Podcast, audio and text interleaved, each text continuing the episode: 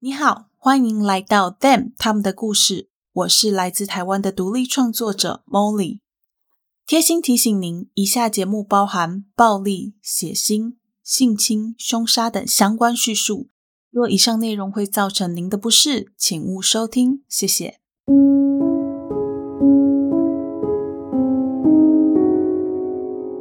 Hello，各位亲爱的 Bonus 们，大家好，欢迎回到 Them 他们的故事第三季。我是 Molly。那在节目开始之前呢，一样让我们先来感谢一下赞助名单。这段时间以来，非常感谢腾哥哥、Ben X、老 Bonus JJ、柚子、柔一、芳芳、安雅、珍妮、熊熊和 Louis 的赞助，非常非常感谢。这周真的很感谢大家哦，就是可能。听到上次茉莉在喊没人赞助，然后大家都陆陆续续出现，真的非常非常感谢啦！茉莉今天没有开天窗啦，非常非常感谢。那也跟大家预告一下，就是如果你曾经有赞助过茉莉的人啊，一定要把赞助完的画面或是 email 留下来，茉莉一定会找机会回馈给大家。那大家呃，就是。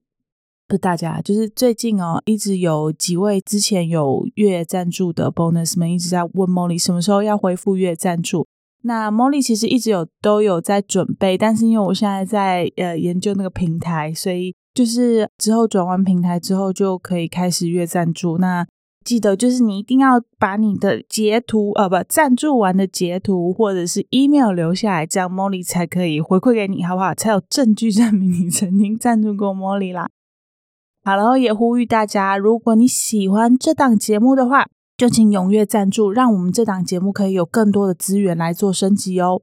好啦，那我们赶快来看看今天的案件吧。今天要讲的这起案件呢，发生在澳洲的外岛塔斯马尼亚。案件是由当年才二十八岁的马丁布莱恩特所犯下的枪击大屠杀。因为案发地点附近是一个英国殖民时期关押流放犯的历史遗迹，导致很多人在听到枪声的时候，还以为是历史遗迹在模拟当年英国人射杀流放犯的枪声，所以都没有立刻做出反应，间接造成了更多的死伤。在正式讲案件前呢，茉莉需要先跟大家沟通几件事情。首先是第一个是我本来没有很想要讲这起案件。可是，因为这起案件从澳洲枪支法修改增进的历史来看，它是一起非常重要的案件，所以后来我还是决定要讲。让我一开始不想要讲这起案件的原因，是因为作案凶手马丁他在犯案之前就已经被专家评估出他有精神问题以及智力不足的状况。我会害怕有些人在听完这起案件之后，会对这些被精神疾病困扰或是身心障碍的人士产生一些负面和歧视的看法。所以刚开始的时候，我一直很犹豫。但是因为这起案件在澳洲算是非常有代表性的案件，所以我觉得还是要讲。不过我必须要负责一点来跟大家提醒，就是每个人都是不一样的，每个人的状况、背景还有各个条件都是独一无二的。绝对不会因为这个人他身上有什么特定的条件或者是人格特质，他就一定是怎样的人，或者是他就会变成怎么样的人。这种贴标签的想法跟行为是很容易会让我们误判很多事情的，不管好的坏的都是。所以千万不要去帮任何人贴标签，也不要去歧视任何人。再说一次，不要帮任何人贴标签，也不要去歧视任何人。然后基于上面两个原因，加上节目的风格走向，呃，我在描述案发当下的情景的时候呢，会调整避开写腥的内容。主要原因也是因为写腥本来就不是这档节目的风格，所以如果你是害怕听到写腥内容的人的话，不要怕，我绝对写到你讲到你不害怕。再来就是啊，案件开始之前，我想要先跟大家来简单的讲一下澳洲的就医资讯，因为等一下讲案会讲到，我怕有些人对这块不熟悉的话会听不懂。好，那就是澳洲他在不管看任何医生之前，只要不是急诊，基本上都会先去看家庭医生，简称 GP。看完 GP 之后啊，GP 会再依照病人的情况来协助转诊。这包含牙医、眼科、身心科，通通都是。就连之前我朋友他因为心脏不舒服，想要安排检查，也是要先去看 GP，让 GP 先做测试，然后先评估初步的结果。如果有需要的话，才会进一步的再安排相关科目的医生帮你做诊断。总之，他们这边的医疗分级跟台湾很不一样，他们这边稍微比较严格一点，就是这样子啦。好啦，那我们就要正式开始讲案件喽。啊，既然我们都知道凶手是谁了，我们就从他开始说吧。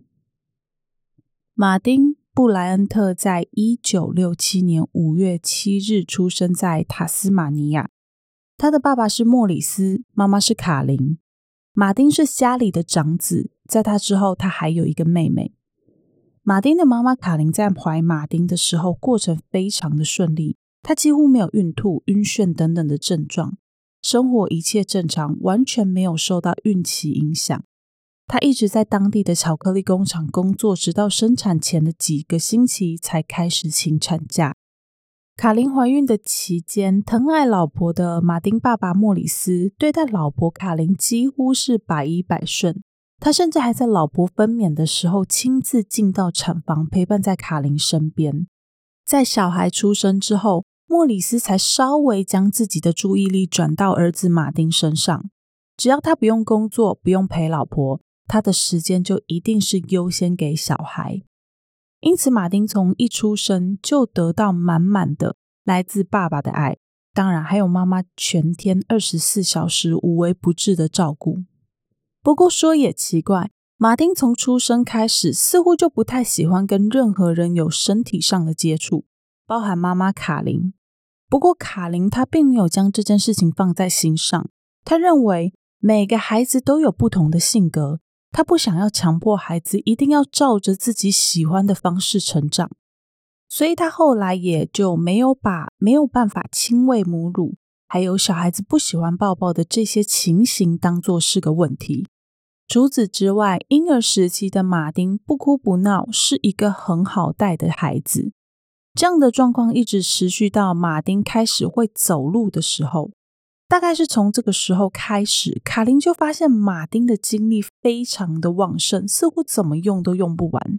常常她一转头就发现马丁不见，她和丈夫莫里斯两个人必须要花很多的时间出门去找小孩。有一次，他们在邻居家的鸡舍里面找到马丁，还有些时候，他们会在离家里很远的地方找到孩子。由于小马丁太常偷跑出门，为了避免危险，卡琳最后干脆用一根绳子把马丁拴在家里，让他没有办法再跑出去。即便有很多人指责卡琳对待孩子跟对待狗一样，他也无所谓。一来，他可以确保马丁的安全；二来，只有这个方法可以让他安心。最重要的是。他认为被玩具团团包围的马丁看起来也很快乐。除了精力旺盛、常常乱跑之外，还有一件事情让莫里斯和卡琳很担心的是，马丁开始学说话的时间比一般的孩子来的要晚很多。不过，卡琳依然秉持着他的想法，始终觉得。每个孩子发展的阶段和程度都不一样，不需要特别强迫孩子照着家长所期望的方式成长。所以这件事情后来也就没有被布莱恩特家太过注意。直到马丁三岁上幼稚园的时候，莫里斯和卡琳才发现马丁的行为跟其他的孩子真的很不一样。首先是他对玩具的破坏力非常非常的强。即便幼稚园的老师已经告诉过他很多次，他都还是常常会把玩具给弄坏。除了破坏玩具之外，他还常常会用很激进的方式来吸引大家的注意力，像是在放学回家的路上吓其他同学，或是在学校欺负其他孩子等等的问题行为。他的行为往往会对其他人造成很大的伤害。那些被他捉弄的孩子，不是吓到哭个不停，就是会受伤。因为他的行为实在太超过了，所以莫里斯和卡琳就带他去看医生。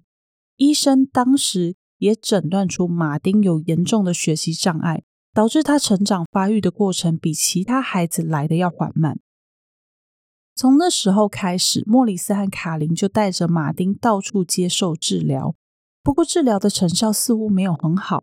马丁的行为依然非常的出格，非常的脱序，分辨对错对他来说似乎真的很困难。他对其他孩子的捉弄，到了小学的时候，直接变成了霸凌。有一次，他去浮潜的时候，他偷偷的把另外一个孩子的氧气管给拔掉，害那个孩子差点出意外。他在学校的时候，也常常会去偷其他同学的东西，不止欺负同学，学校还发现马丁他会虐待小动物。由于马丁的行为实在太夸张，学校曾经一度在他十岁那年将他勒令停学，暂时不准他去学校上课。除了在学校之外，马丁在邻居眼中也是一个令人头痛的孩子。他不止在很小的时候就会跑进人家家的鸡舍躲起来，在上小学的时候，还曾经跑到隔壁邻居家把人家家的树给砍下来。那户邻居一气之下，便将马丁给告上了法院。到了一九八零年，马丁被送进了当地学校的特教班，不过状况仍然没有好转，只是越来越糟糕。当时他在学校里本来有一个常常会跟他一起玩的朋友，只是不知道为什么，马丁有一次忽然突发奇想，把对方的手钉在测速照相机上，让对方从此跟马丁绝交，再也不理他。其实这个时候，马丁又尝试要认识其他人，可是因为他夸张的行为举止以及他带给大家的困扰，学校里根本就没有人愿意跟他往来。他在学校的角色也从霸凌同学的人变成被同学霸凌的对象。不过他的行为没有因此收敛，反而更加的夸张。他在十四岁那一年，爸爸送了他一把空气枪。从那个时候起，马丁就常常会去躲在一些隐秘的地方，用空气枪去吓唬那些经过的路人或者是车子。他还会用空气枪把鸟从树上打下来。接着一次又一次的重复对着那只鸟开枪，直到那只鸟被打死为止。一九八三年五月六日，在他十六岁生日的前一天，他离开了学校，从此再也没有踏进过校园里。一九八四年二月，马丁的爸妈决定要帮没有办法工作也没有办法再去上学的马丁申请身心障碍补助。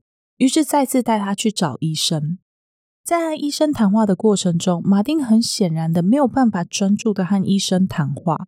每次医生问他问题的时候，他就会被医生办公室里面的物品或者是装饰给吸引，然后反过来去问医生问题。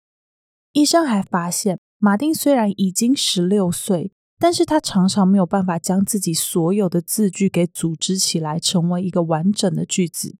他没有办法阅读，也没有办法书写。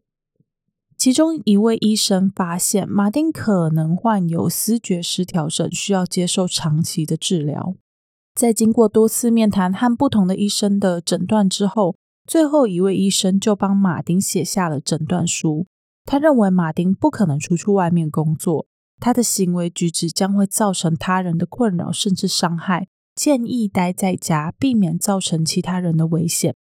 马丁因此得到了身心障碍的补助，但在那之后好长一段时间，马丁就没有定期看心理医生或者是咨询师，他会去看的就是 GP 家庭医生，然后跟家庭医生拿一些安眠药和抗焦虑的药物，帮助他睡眠和稳定情绪。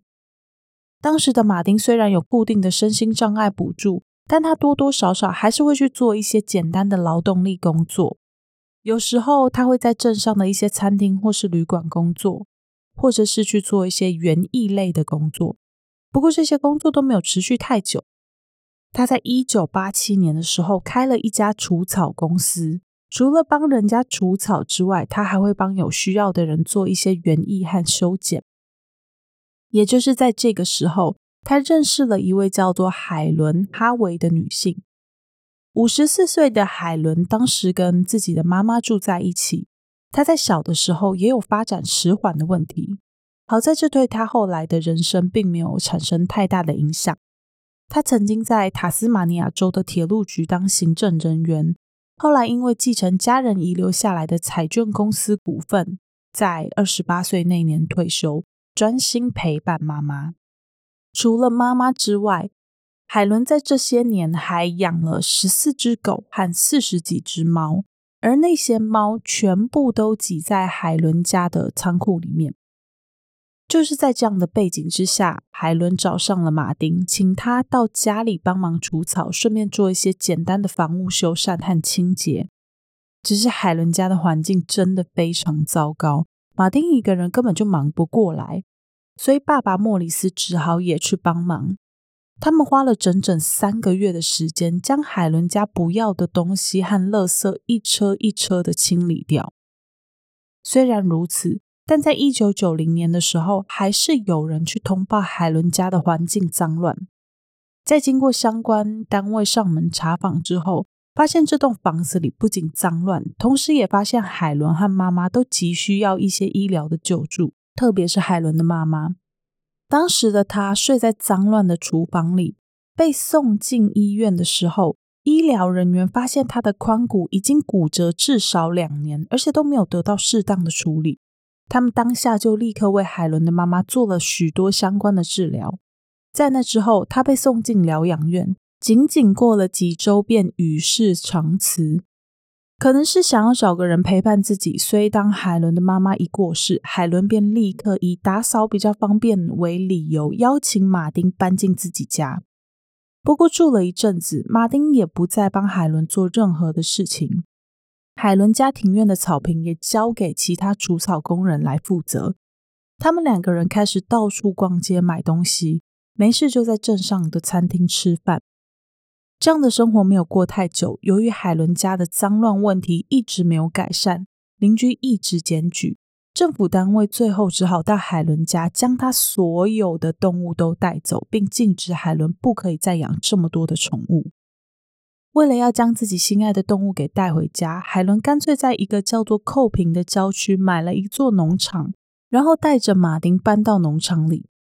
这个农场范围非常的广。总土地面积是七十二英亩，上面除了房子之外，还有几个大池塘。搬进新农场的海伦和马丁继续过着以前的生活，他们不断的在消费，在短短的三年之间就买了超过三十台的车子。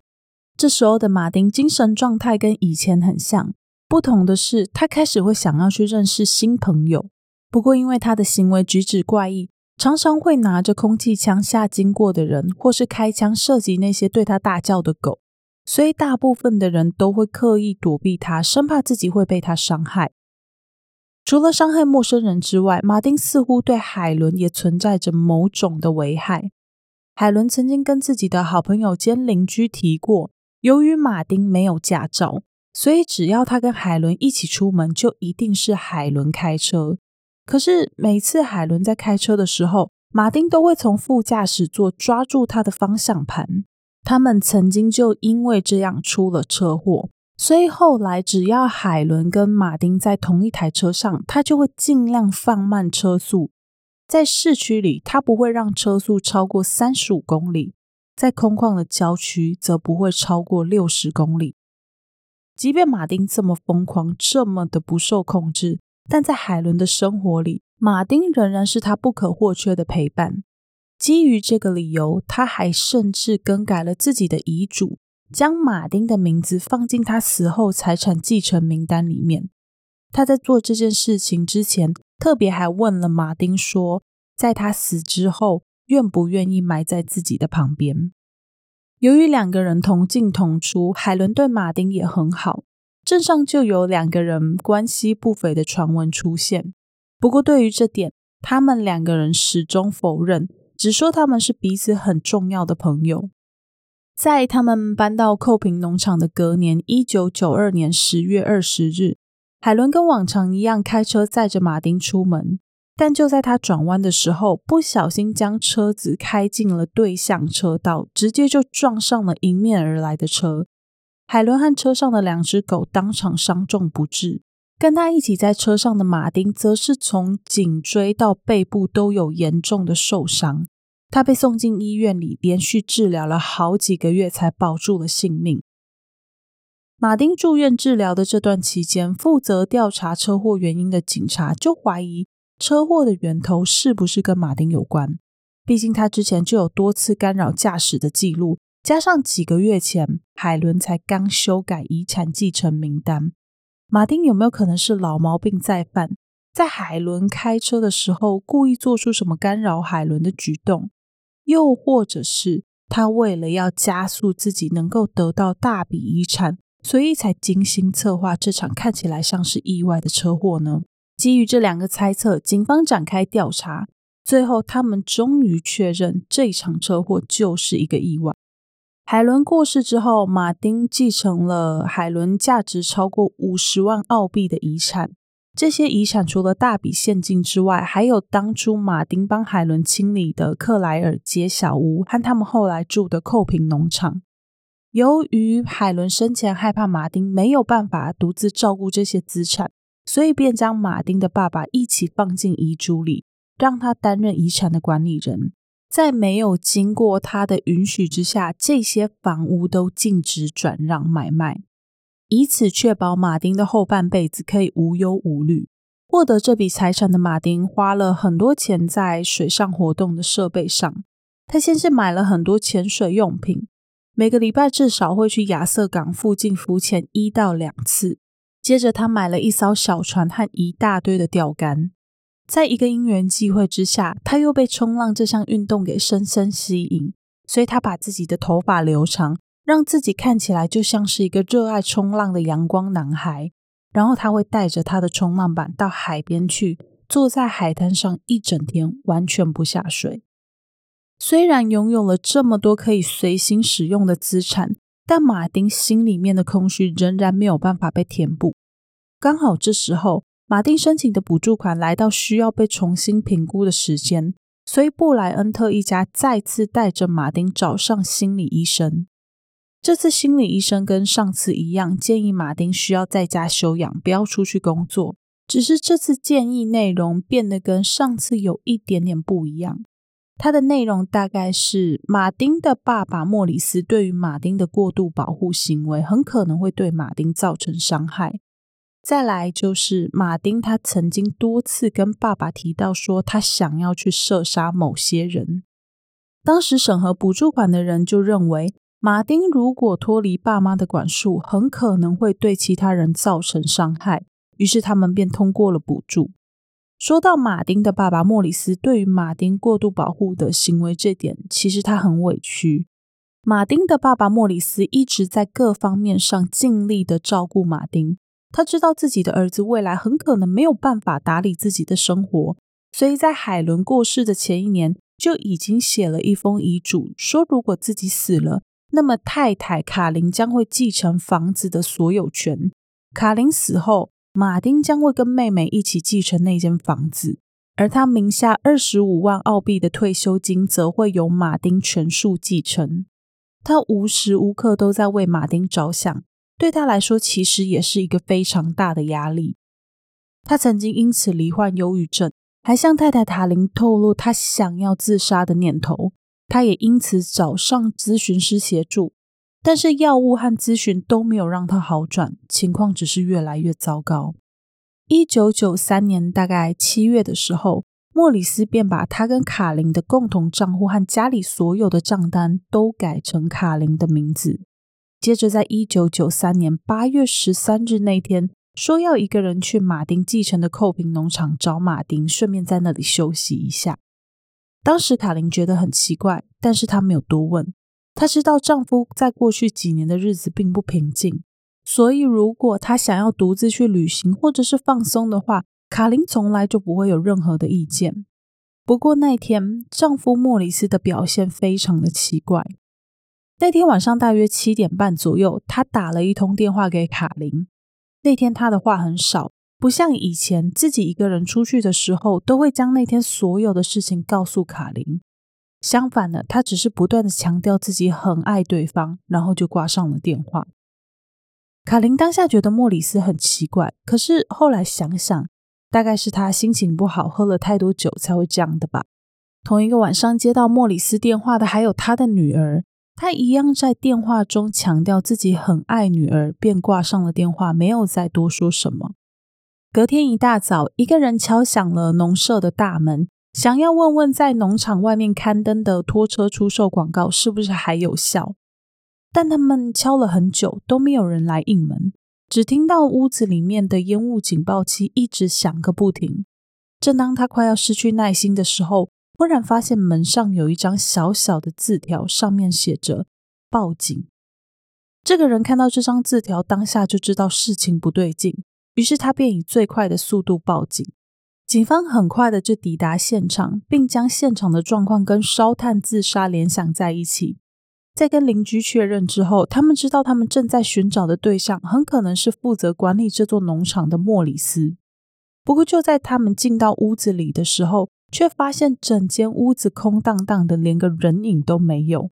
所以他们只好对整个扣平农场展开搜索。在他们搜索的过程中，远景们注意到有一位留着金色长发的男子在周围徘徊，眼睛还紧紧的盯着他们队伍里的一位女性队员。后来他们才知道，这个人就是马丁，死者莫里斯的儿子。由于他当下并没有对搜索行动产生任何的危害或者是阻碍，所以警方也没有在第一时间去注意马丁的行动。两天之后，警方终于在农场里的其中一个水池里面找到已经没有生命迹象的莫里斯。他的遗体漂浮在水面上，身体肿胀，脖子上还挂着马丁的潜水腰带。他口袋里面抗焦虑的药片只剩下不到一半。警方找到在现场徘徊多时的马丁去认尸。马丁站在那具遗体前面看了很久，才点头确认那就是自己的爸爸莫里斯。本来以为马丁会因此情绪失控，想不到就在他转身离开的时候，在场所有人几乎都没有办法从马丁身上找到一点点的悲伤。他们甚至觉得马丁好像还在微笑。除此之外，马丁在现场也常常对周围的人或邻居说一些无关紧要的笑话，或者是做一些奇怪的动作，好像没有办法察觉到周围的氛围有多么的凝重。也完全不在意自己的爸爸才刚过世，他异于常人的举动立刻就引起了警方的注意。警方在第一时间就把马丁列为莫里斯之死的重要嫌疑人，但经过多方查证，他们并没有实质的证据将马丁和莫里斯的死连接在一起，所以只能判定莫里斯真的是自杀。而马丁这时候的心理状态非常糟糕。接连失去最好的朋友海伦和最关心自己的爸爸，在这样的双重打击之下，他必须要靠着镇静剂才可以平复他忧郁又躁动的情绪。在一九九三年，他使用镇静剂的次数最高到达一周四次。在一年之内，同时失去两位愿意陪伴他的人，马丁变得很孤单。可是这时候的他还是有社交上的需求。他仍然渴望有人可以听他说话，于是他只好去纠缠镇上的小孩，试着要跟他们当朋友。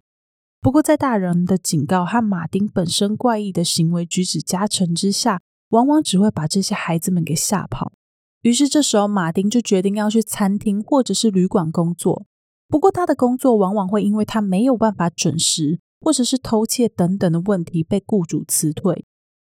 在几乎没有社交的情况之下。马丁的生活过得很不规律。他白天睡觉，到了傍晚才会出门，一出门就是整个晚上。而且在他出门的时候，他都会穿西装、皮鞋，脖子上会打领结，头上戴着一顶帽子，手上再拿着一个公事包，假装自己是一个事业有成的成功人士，然后跟他遇见的每个人交谈。不过，基于他的名声和不可预测的行为，大家对他总是能躲就躲。他的孤独感越来越强烈，于是开始到处旅行。他将自己大部分的时间都花在旅行或者是规划旅行上，似乎是想要透过这个方式来排遣时间和寂寞。从一九九三年爸爸莫里斯过世到一九九六年案发前。马丁总共去了六次欧洲，三次美国和东南亚。他也去了纽西兰和日本，以及无数次的澳洲国内旅行。不过，他从来没有去到一个自己真正喜欢的地方，也没有真正的去完成所有的规划。举例来说，有一次他规划了满满一个礼拜的新加坡旅程，最后他却只在那里待了三天就启程回澳洲。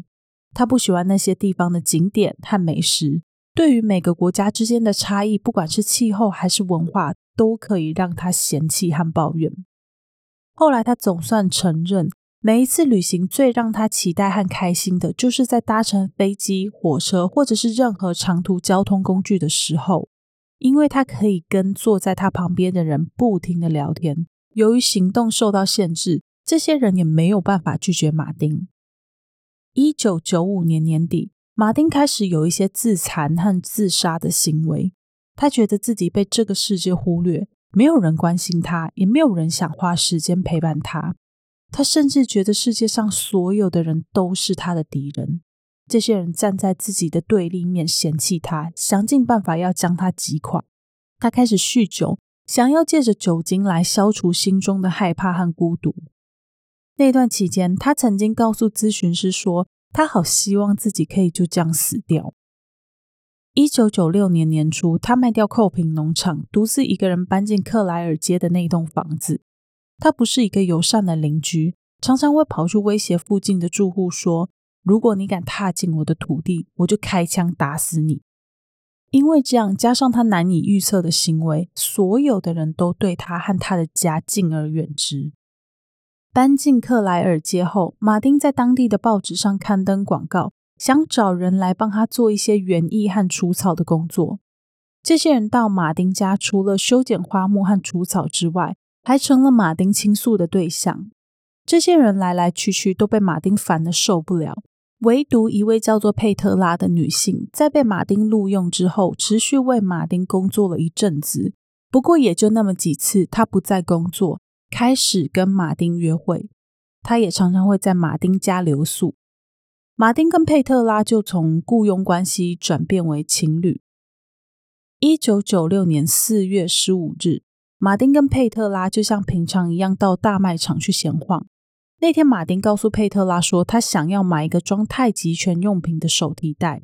于是，他们就去了运动用品店的部门，挑选马丁想要的款式。在选手提袋的过程中，马丁用自己从家里带来的卷尺丈量手提袋的尺寸，确保自己买到合适的尺寸。在结账的时候，马丁跟店员说了一些很奇怪的话。他先是问店员那个手提袋有没有很耐用，接着又说自己之后要用那个手提袋来装子弹。店员当下觉得马丁一定是在开玩笑，所以并没有认真的看待这件事情。接着时间很快的来到了一九九六年四月二十七日，由于四月二十六日星期五是国定假日，所以澳洲在那一周就有一个为期三天的小连假。马丁便在连假的第二天，星期六晚上，带着女朋友佩特拉回到妈妈家，跟妈妈一起吃晚餐。那一天，他喝了很多酒，情绪明显变得很高亢，话也变得比平常还要多，也还要大声。在离开马丁妈妈家之后，他们没有直接回家，而是去了夜店，在夜店又喝了好几杯，才回到克莱尔街。隔天早上六点，佩特拉被马丁设定的闹钟给叫醒。当时佩特拉觉得很奇怪，因为从他认识马丁到现在，从来都没有看过他设过任何的闹钟。马丁通常都是想睡到几点就睡到几点，而且就佩特拉所知，马丁当天也没有什么特别的行程，所以他不明白为什么马丁会特别在那天设了一个这么早的闹钟。不过跟往常一样，佩特拉他没有多问。两个人一起洗了澡，吃完早餐，佩特拉在八点的时候离开马丁家，回到自己的爸妈家要看自己的爸妈。在出门之前，马丁一如往常，没有任何的异状，也没有特别跟他提起自己当天的行程。在佩特拉离开之后，马丁来到他的车旁边，修补一下他放在车顶上的冲浪板。然后把他之前买来要装太极拳用品的那个手提袋放进车厢里面。这个时候，手提袋装满了东西，非常的沉重。他在九点四十七分的时候，他在九点四十七分的时候，开着他的黄色 Volvo 轿车离开了家。大约十点半，他进到一家专门卖报纸和杂志的报刊亭，在那里买了一个打火机就离开。当时的老板认出马丁是之前常会来店里消费的客人，有特别跟马丁打招呼。不过马丁却没有任何的反应。除此之外，让老板印象深刻的是，当时马丁将老板找给他的零钱通通都留在店里，一毛钱都没有带走。接着他来到一家超市，在他下车要去超市之前，他走到后车厢，将手提袋一起拿进了超市里。由于那个手提袋实在是很大又很显眼，当时在超市值班的经理就有注意到马丁。马丁在超市晃了一下，然后拿了一罐番茄酱到柜台结账，接着就离开。他漫无目的的继续开车乱晃，大概在十一点半，他来到另一个小镇的加油站停了下来。他向加油站的便利商店店员点了一杯咖啡。然后跟店员说，他前几天有来这边买他们的咖啡，觉得他们的咖啡很好喝。可是这一次可不可以不要煮那么久？店员听到马丁的要求，没有太大的回应，所以马丁又接着说自己等一下要去冲浪。店员听到马丁要去冲浪，有点担心，因为那天的天气并不适合冲浪。不过他并没有将自己心里的疑虑说出来，毕竟马丁只是一个他不认识的客人。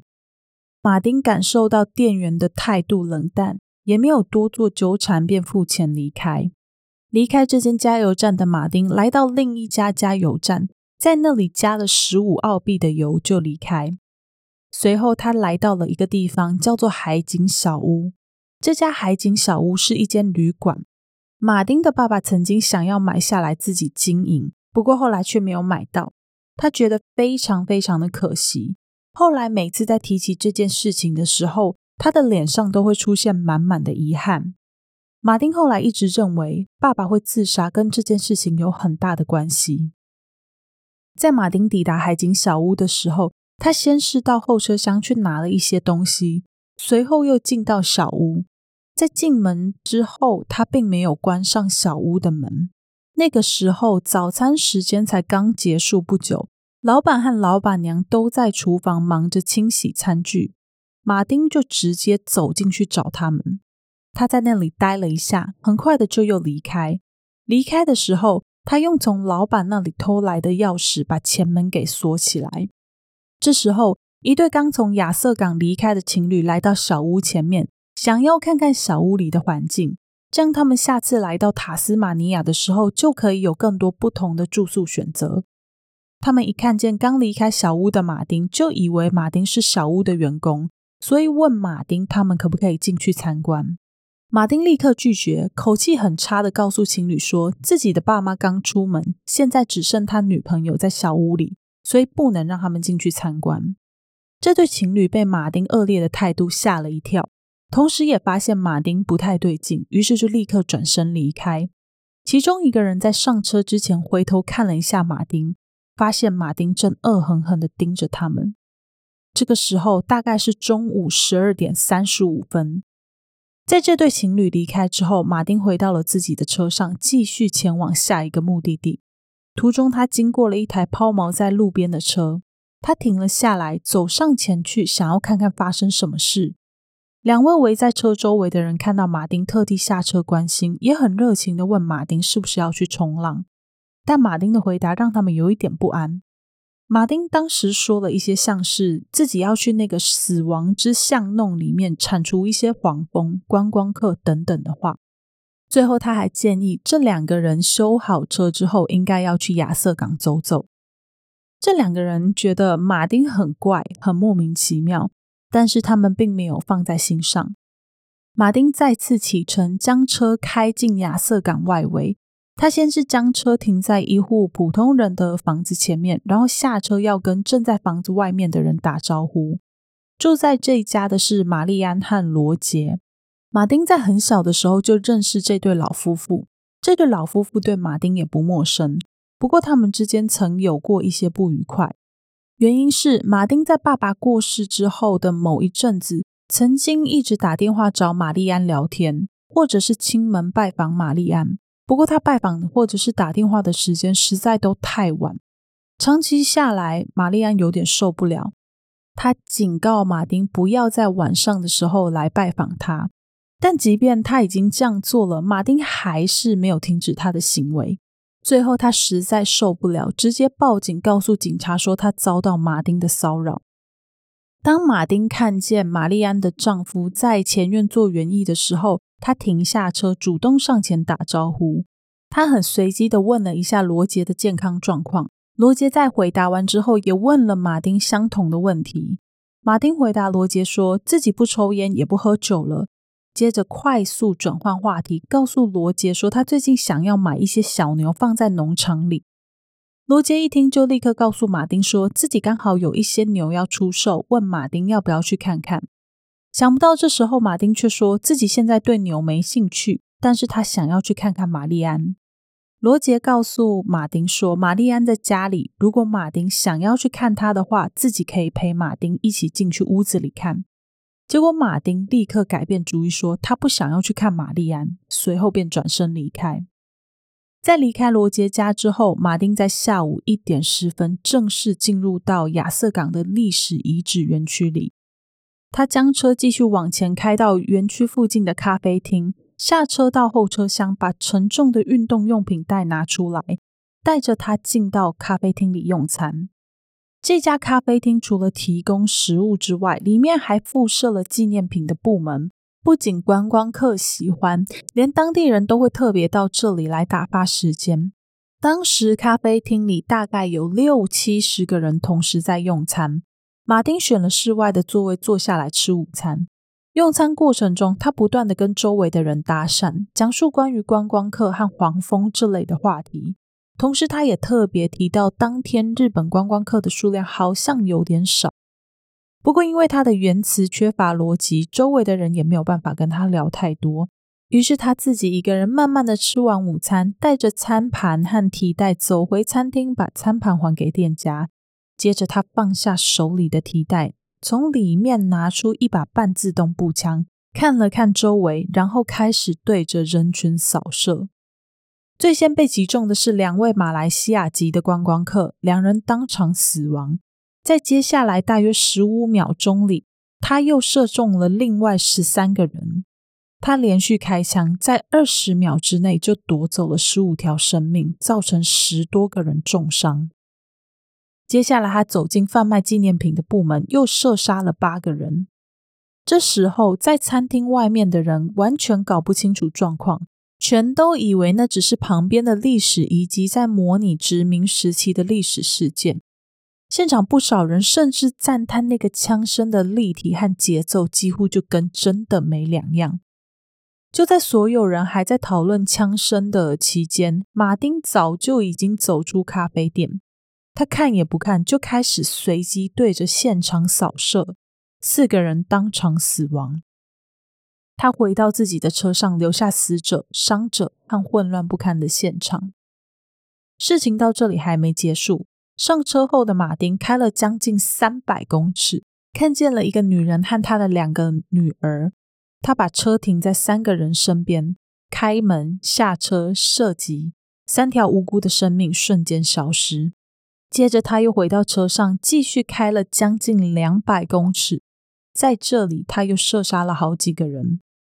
在那之后，马丁再次上车，开着来到距离刚才不远的加油站，拦下一台正要上高速公路的 B N W 小轿车，将车里所有的人杀害。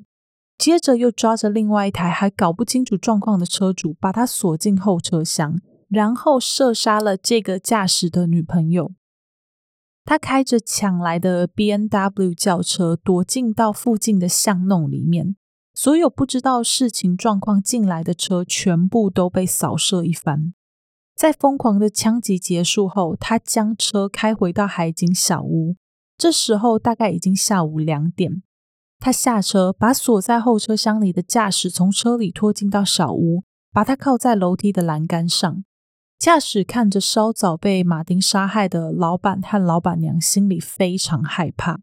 马丁一确认驾驶不会再有逃跑的疑虑，转身离开海景小屋，回到车子旁边，将装满子弹和武器的运动用品袋拿下车，并用一把火把这台偷来的车给烧掉。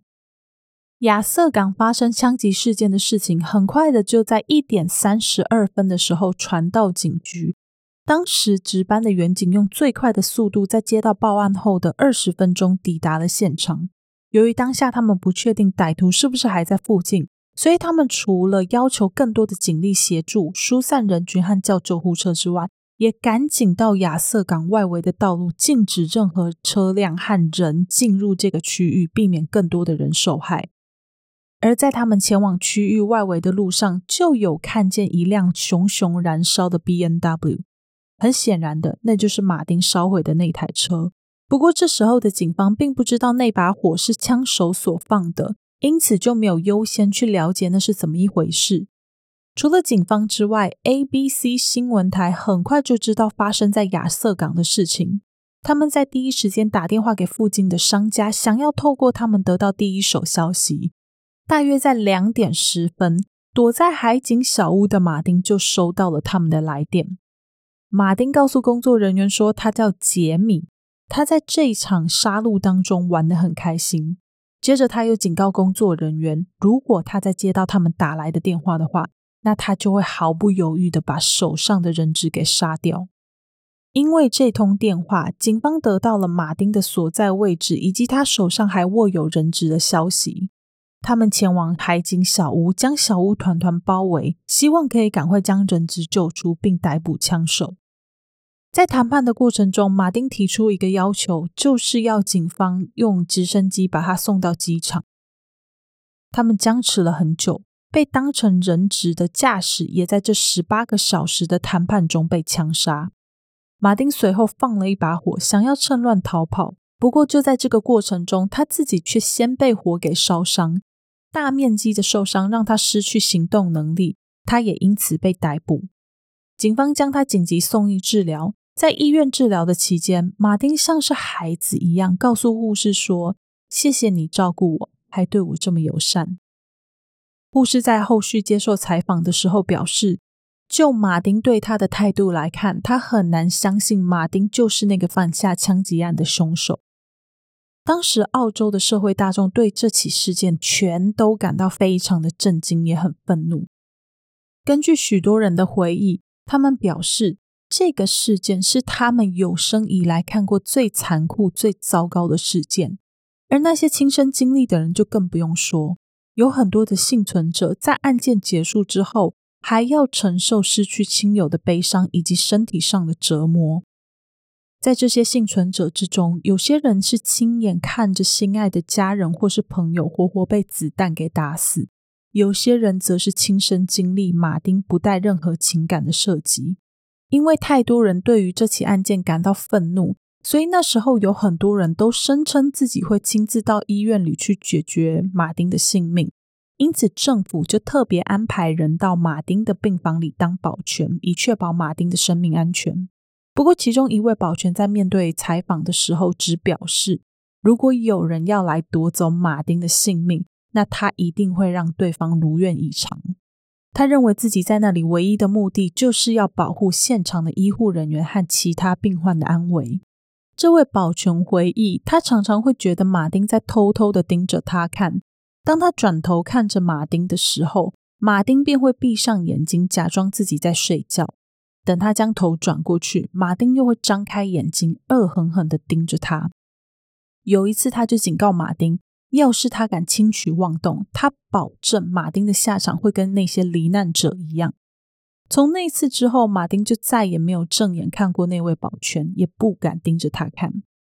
在马丁身体稍微康复、可以接受警方询问的时候，他一度不承认自己犯下的罪行。对于事情的经过，他都表示不知道，而且他始终面带微笑。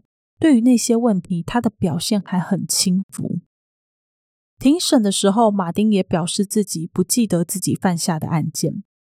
马丁最后被以多项罪行，包含谋杀、谋杀未遂、伤害、和纵火等等的罪行，判处三十五个终身监禁，一千六百五十二年不得假释。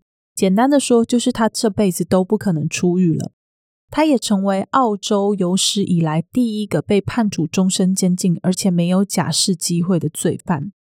马丁现在还活着，算一算，应该也已经五十五岁了。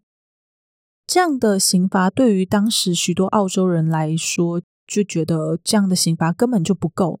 马丁应该要死，才足以去平息被害人家属的伤痛以及幸存者们的恐惧。马丁在被判刑之后，表示自己有慢慢的回想起犯案的过程，包含某几次特定的枪击和现场。他在监狱的这段期间，曾经多次尝试要自杀，不过还好都有被及时发现。但他也因此被转移到另外一个戒备更加森严的监狱里面，由专人看管。根据之前看守马丁的其中一个狱警表示，马丁从头到尾都没有表现出任何后悔或是抱歉。他在监狱里面做的事情就是起床、吃饭、睡觉，和去参加一些监狱方要给他的行程。除了这些事情，他几乎都在发呆。他不像其他的狱友会去参加一些额外的活动、课程，或是学一些东西跟技能。除此之外，他在监狱里面比较没有做出什么太出格的事情，顶多就是提供其他狱友性行为来获得一些他想要的日用品或是零食之类的。他唯一的访客就是他妈妈，除此之外，没有其他人会去监狱看他。他的妹妹也从来都没有出现过。马丁在事后有接受一些相关的心理治疗和访问。首先，他后来做智商测验的时候，被测出他的智商 IQ 只有六十六，这个数值是在 PR 值的百分之二以下。另外，不知道大家还记不记得，我们前面有说到，马丁他在青少年时期，心理医生有判定马丁可能有思觉失调症这个问题。不过呢，这个问题在后来他犯案之后被法医精神科做鉴定的时候呢，表示是他没有思觉失调症，可是他有雅斯伯格症。这起案件在当年，包含海景小屋老板和老板娘在内，总共有三十五个人死亡，超过二十个人受伤。被害人从三岁到七十二岁都有，是一起一直到今天都还让人很印象深刻的案件。我在做这起案件的时候，有稍微去刺探一下周围的同事，大概青中年左右的人，就是现在差不多三十岁以上的人，他们都还记得这起案件。其他年纪比较轻的二十几岁的年轻人，也多多少少都有听过这起案件。而且在案发之后的二十年，也就是二零一六年。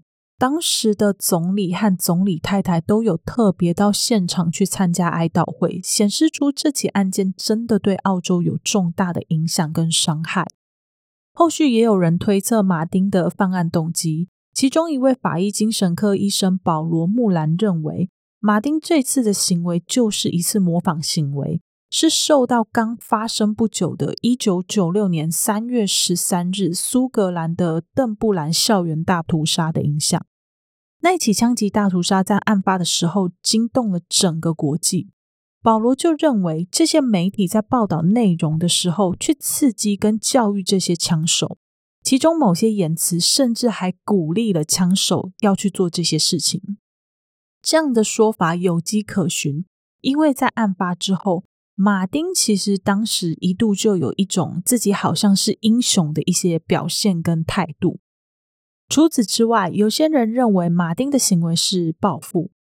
他始终认为爸爸会自杀是因为没有买到海景小屋的缘故，而且后来他还自己在大脑里面脑补了一场海景小屋老板夫妇在陷害他爸爸的故事。而他选择那家咖啡厅开始行凶，则是因为他曾经在那里工作过，后来却被开除，可能是因此怀恨在心，所以选择这个地点。不过话说回来，他当初被开除的原因，完全就是因为自己常常迟到，甚至偷窃造成。另外，还有一群人则是认为他的行为跟种族歧视有关，因为在案发当天，不少人都听见马丁说了一些跟外国观光客、日本观光客和黄蜂的这些字词。黄蜂这个用词，我查了一下，也问了一下澳洲的当地人，可能性有两种，就是它的解释有两种。网络上查到的是，黄蜂可以用来那些，就是形容那些祖先来自北欧的美国人。那同事们的说法，就是澳洲人当地的说法是，黄蜂就是一种害虫，所以如果你用黄蜂就是 wasp 来形容这个人的话，就表示说这个人是害虫的意思。所以两个解释我都觉得蛮合理的。对马丁来说啦，不是对我们来说，对马丁来说，这两个解释都是合理的。那就看看大家自己怎么去解释喽。不过话说回来啦，马丁真正的犯案东西，一直到今天都还没有人知道。那在这起案件之后，当时的总理约翰霍尔德也决定要改变澳洲的永枪权，对枪支进行严格的管理。所以他在案发后仅仅四天就提出要对枪支做改革，后来也领导当时澳洲国会制定了一个 National Firearms Agreement 的这个法令，他完全禁止持有、贩卖和进口这些军用等级的武器。他原本的说法是半自动武器啦，不过后来很多平常居民用不到的武器，通通都被禁止了。这一个是澳洲枪支管理的起源。后来当然陆陆续续也都因为新的问题或社会案件的发生，然后有在做新的改革跟修正。现在在澳洲要持有枪支，要有一些合理的理由。不过他们对合理这件事情的范围呢，是超乎我们的想象。比较让我眼睛一亮的是，收藏可以是一个合理的理由。其他像是有害动物控制、打猎和住在偏远地区这种理由，我就觉得我可以比较理解。然后他们后来还有把这些枪支都做分级，针对申请人的需求去做不同的核准。当然，在年纪和资格上面都会有严格的要求。呃，资格部分的话，像是暴力犯罪者、性犯罪者、禁药犯罪者等等的重大犯罪者，就不用想要申请了。马丁的这起案件呢，到现在都还让人记忆犹新。去年二零二一年，澳洲的 Seven News 就有出版一个纪录片来讲述马丁的事件。不过，纪录片着重的重点比较是放在海伦跟马丁爸爸莫里斯的死。团队认为，海伦和爸爸莫里斯很有可能是马丁杀死的。在这样先有结果的情况下去拍摄纪录片，所有人，包含主持人的说辞，都会被导向这个方向。我自己对于这点保持着保留的态度，因为纪录片里面除了采访之外，他们并没有发现什么当年警察没有发现的新证据。那大家如果有空的话，可以去把那部纪录片找出来看，你就打 Seven News Port Arthur Massacre 就可以找到那个纪录片了。然后要加入会员，但是不用付钱，只要看广告就好了哦。不过记得啦，看纪录片都要尽量的客观谨慎，这样比较不会被影响。好啦，那今天的案件内容就说到这边。再次提醒大家啊，马丁虽然在精神上面有一些问题，不过不代表精神上有困扰的人就一定会跟马丁一样。大家千万不要乱贴标签，不然这些人呢，在社会上永远没有办法被得到谅解，那就没有办法被别人接纳。这种状况啊，才是造成社会混乱的根源。所以大家请用体贴谨慎的态度去爱护身边的每一个人。好啦，今天的案件正式到这边结束。下集要跟大家讲的案件，可以说是一起结合都市传说跟现实的一起案件。由于当时的幸存者在案发之后便隐姓埋名，所以后续就出现了很多案件的细节是被社会大众不断加油添醋而构成的。那也就进一步造成了一些可怕的都市传说，直到又有新的被害者出现。事情的经过究竟为何，就等下集 Molly 来细细的说给大家听喽。最后提醒大家，如果你喜欢这档节目，可以透过叙述栏的连接找到我们的 FB、IG，或是直接到 FB 和 IG 上面搜寻 them 他们的故事，英文 T H E M 加上中文他们的故事，就可以找到节目的社群平台喽。如果你心有余力有余的话，还可以小额赞助一下 Molly。如果心有余力还在培养的话，也没有关系。在你的社群上推荐 Molly 的节目，和在你收听的平台上留言加五星，特别是 Apple Podcast 和 Spotify 的五星评价，对节目的曝光度都是非常重要的哦。那今天就谢谢大家的收听啦，我是 Molly，我们下期再见喽，拜拜。